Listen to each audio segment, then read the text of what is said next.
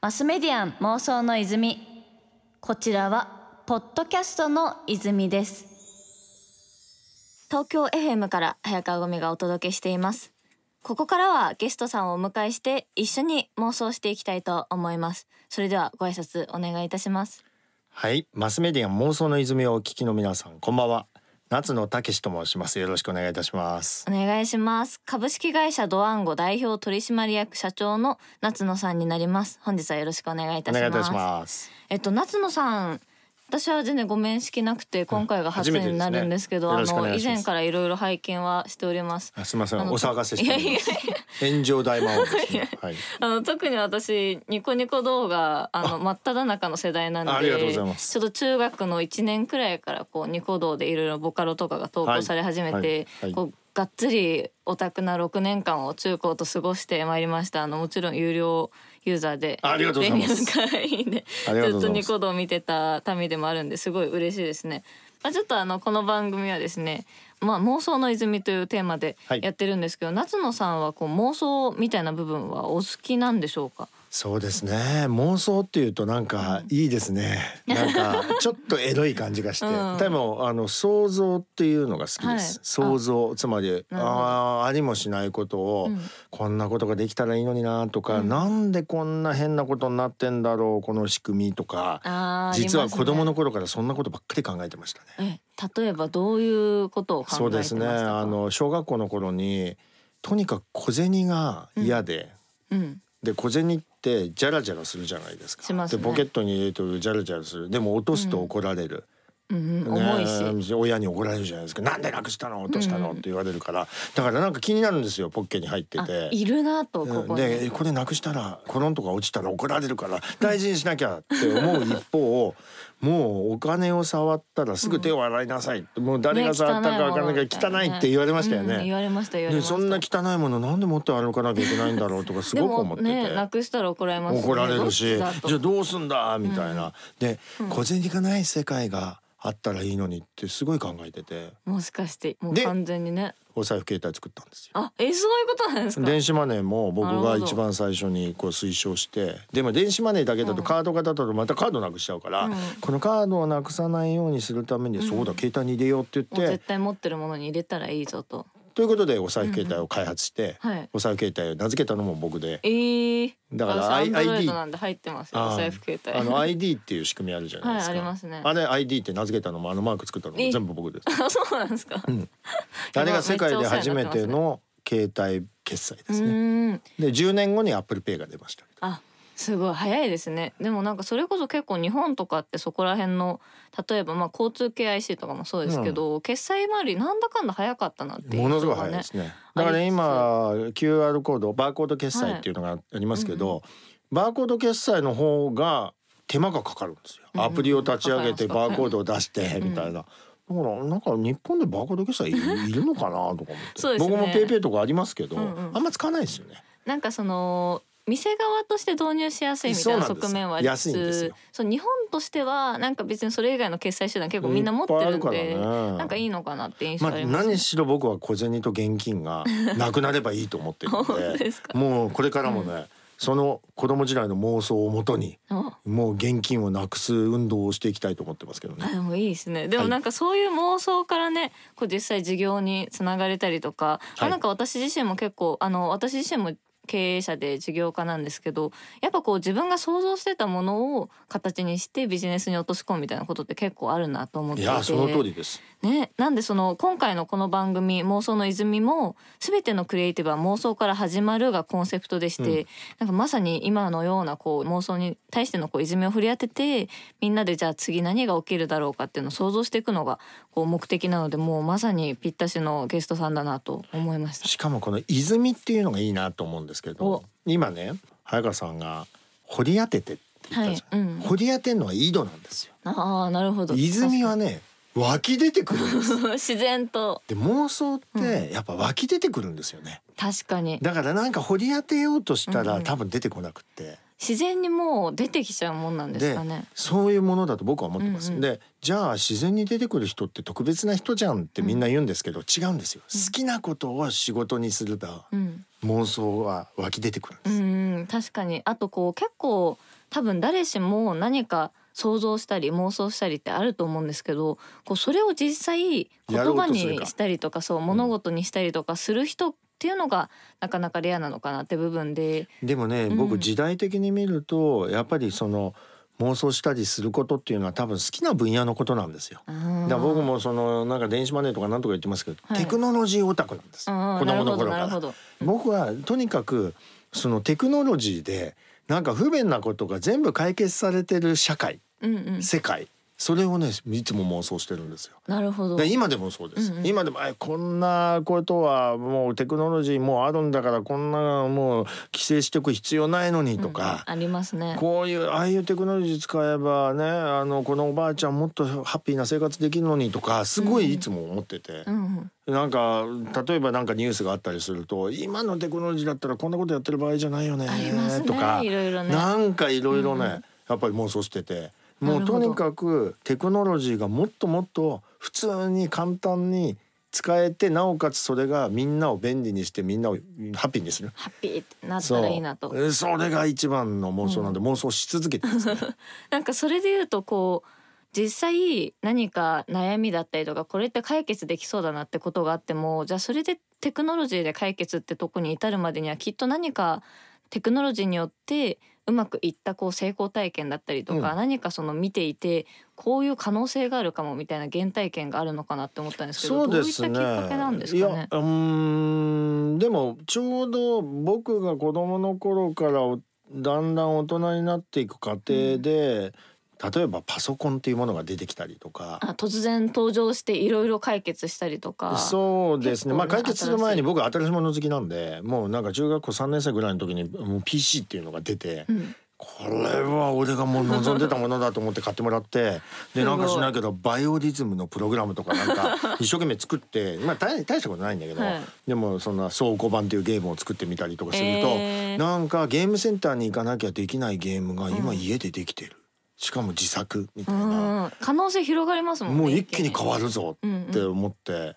とかね、はいはい。そうそういう風に生きてきたんで。でだからもうその新しいテクノロジーが出てくると、もう絶対それをやってみたいそれをやってみたいって思っちゃう方なんで、うんうんうん。でそういうものに触れてきたんで今どちらかというとそれを作る側に行って、うんうん。で携帯作ったりなんだりしてっていう風になんかそういうテクノロジーに関する仕事がずっとキャリアとしてできてることがうん良かったなって思います。ああじゃあもうそれはこう小さい頃になんとなくやりたいなとか興味あるな好きだなって思ってたのがもう今まで続いてるってことなんですかね。そうですねでもね初めて自転車に乗った時に自転車というテクノロジーで俺はすごい遠くまで行けるようになったってこれも確かに。だから新しいテクノロジーに関わらず、うんうんその自分の成長段階に応じて新しいテクノロジー使えるようになったら、うん。うんそれはそれで楽しいんです。確かに。だから人間の知恵は テクノロジーなんです。いや面白いね集されてるんですよ。あ湧いた。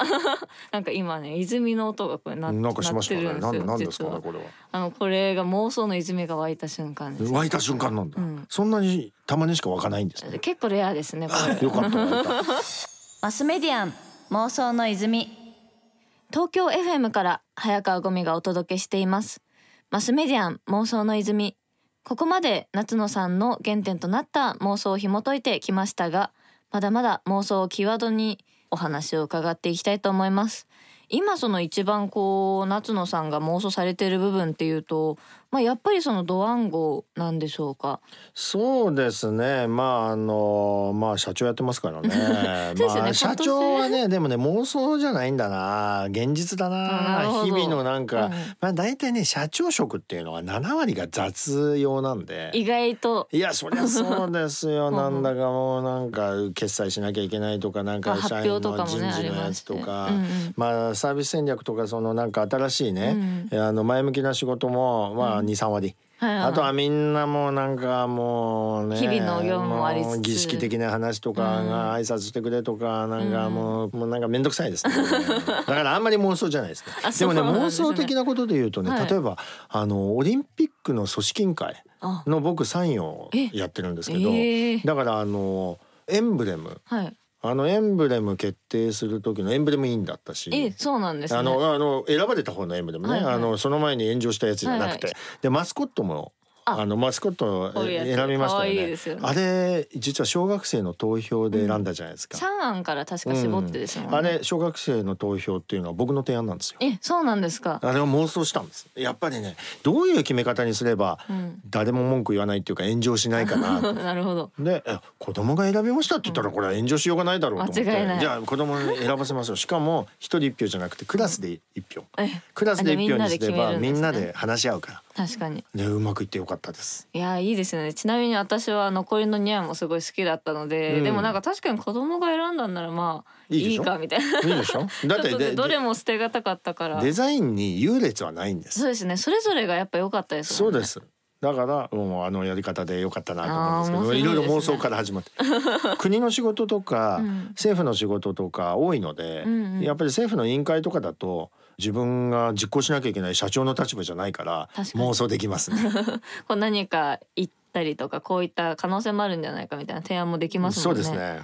なんかそれこそあの本当に私もニコニコ動画のヘビーユーザーだったのでなんなら投稿もしていたくらいなんですけど、なんか結構周りでもそれによってこうそれこそアーティストとして人生が変わった子だったりとか結構いろいろこう出てきたなと思っていて、なんかそういった部分でこうまあずっとこう関わられてるってところでなんか特にそのニコニコ動画に関してとかでなんかこうなったらいいのになみたいな想像とか関わられた当初からあのニりますか？コニはいコずっともう10年以上やっていて、うんやっぱり思うことっていうのはやっぱりみんななんかの才能を持ってるなってことなんですよ。確かにそうですね。でまあその才能を持ってる人同士がコミュニティを作ってるのがニコニコで。うん、だからニコニコ超会議っていう幕張のイベントやるとコーナーコーナーでみんなも めちゃくちゃ盛り上がってんだけど、ねそれが好きな人じゃない人はふーんっていう感じでもそれでいいと思ってるんですね。うんうんうんでやっぱりみんなそれぞれ自分の居場所が見つかるとすごくあんなに充実して生きていけるのに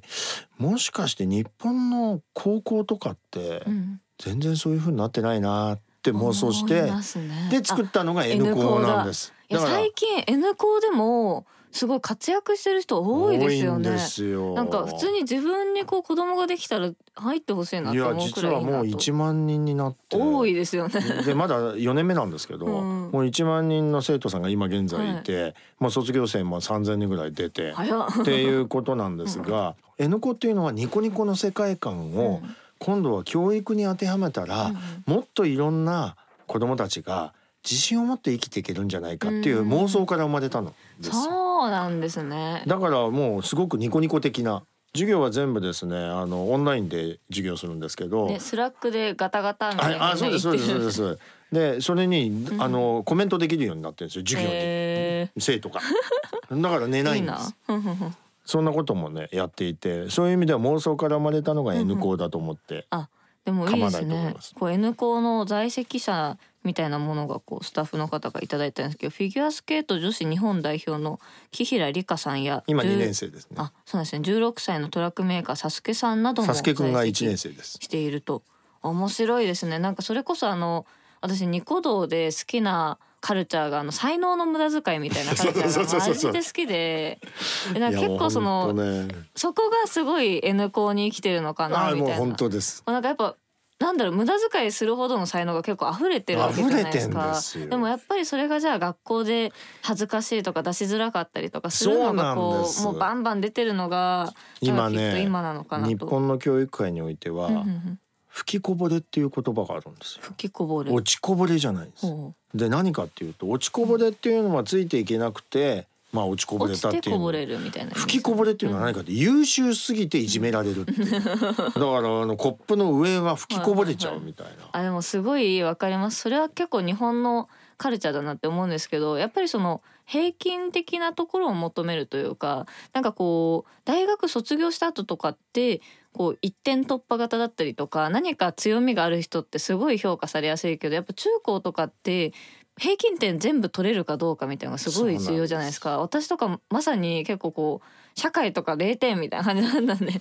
でもなんかすごいこう物運の得意みたいななんか結構やっぱ自分の高校とかだとちょっと居づらい部分もあって。これはね、うん。あの今の制度が悪いっていうよりは、うん。うん昔に作られたベストな仕組みだったんですね。ね、特に日本ってそういう仕組み作りやっぱり上手だなって印象があるんで。ただ問題は、うんあまりに平均的なことをちゃんとやりなさいっていうがために、すごく才能があるところは抑えてでも他の苦手なところに時間使いなさいっていうふうになっちゃうんです。うん。それがそのテンプレートというかそういう教育のやり方の中では正しかったってこそうですとですもんね。ね、とうんところが今もう21世紀になってもうやっぱり一芸に秀でてる方がすごいじゃんっていう時代になってるのに、まあ今の仕組みそのものは割とうん。まんべんなくやんなきゃいけないっていうので、そういうスポーツの選手の方なんかで在校生に聞くと「いやもうね体育の授業は僕たちいいんですよ」っていう。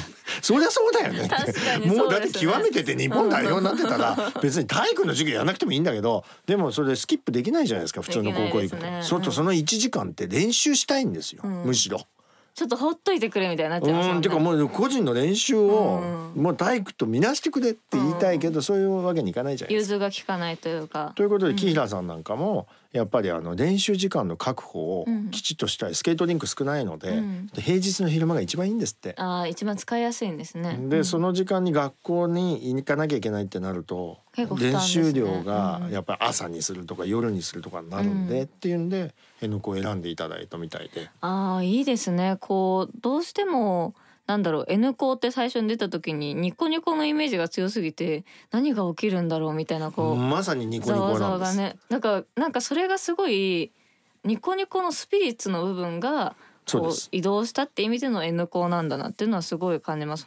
なんかそういったこうドワンゴもまあ実際こうやって今後も進めていく中ではいもあると思うんですけど、こう最後にそしたら夏野さんにとっての妄想の力ってものについてお伺いしてもよろしいでしょか？そううですねあのこどんどん技術がテクノロジーが発展していくとだんだん人間の役割って何？っていうことに今もうすでに言われてますよね。で AI が出てきてほとんどの人間の仕事は AI が取って代われるよっていう話になると思うんです。うんうんでそれって僕は嬉しい話だと思わなきゃいけなくてだって別にに嫌な仕事したくないじゃないですか。うんみんな本当はしたくないですもんねね嫌な仕事。一方で AI にできないことコンピューターではできないことテクノロジーでは解決できないことってあるんですよ。うんうんそれは何かっていうと今存在しないことを実現する力なんですね。なるほど。でこれの源は妄想なんですよ。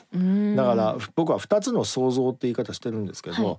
あのいわゆるクリエイティブな想像力の元にあるのはイマジネーションの想像力で、うんうん。でこの想像力があるからこそそれを現実に作ってみたいって思ってで一生懸命新たな組み合わせを試してでいやーこれうん今までなかったテクノロジーを作ってみて、うんうん。でいや自分がうこれこうしたらいいのになっていうものができましたっていうのがクリエイティブだと思うので、なるほど。そういう意味で言うとこのクリエイティビティが働くっていうのは全部みんな好きな領域にうんもっと時間を使ったらこうなると思うんですね。うんだからするということですね。そうですね。だからどんどん想像力をかきたてて妄想して、うんでその自分の中でこれを実現したいっていうものをいろんな試行錯誤で実現していく方に人間はもっと中心を移していって、うんであとはあの雑多なことは全部、うんうんあの機械にやってもらうとこれが僕の理想とする社会あなんですね。ーすごい。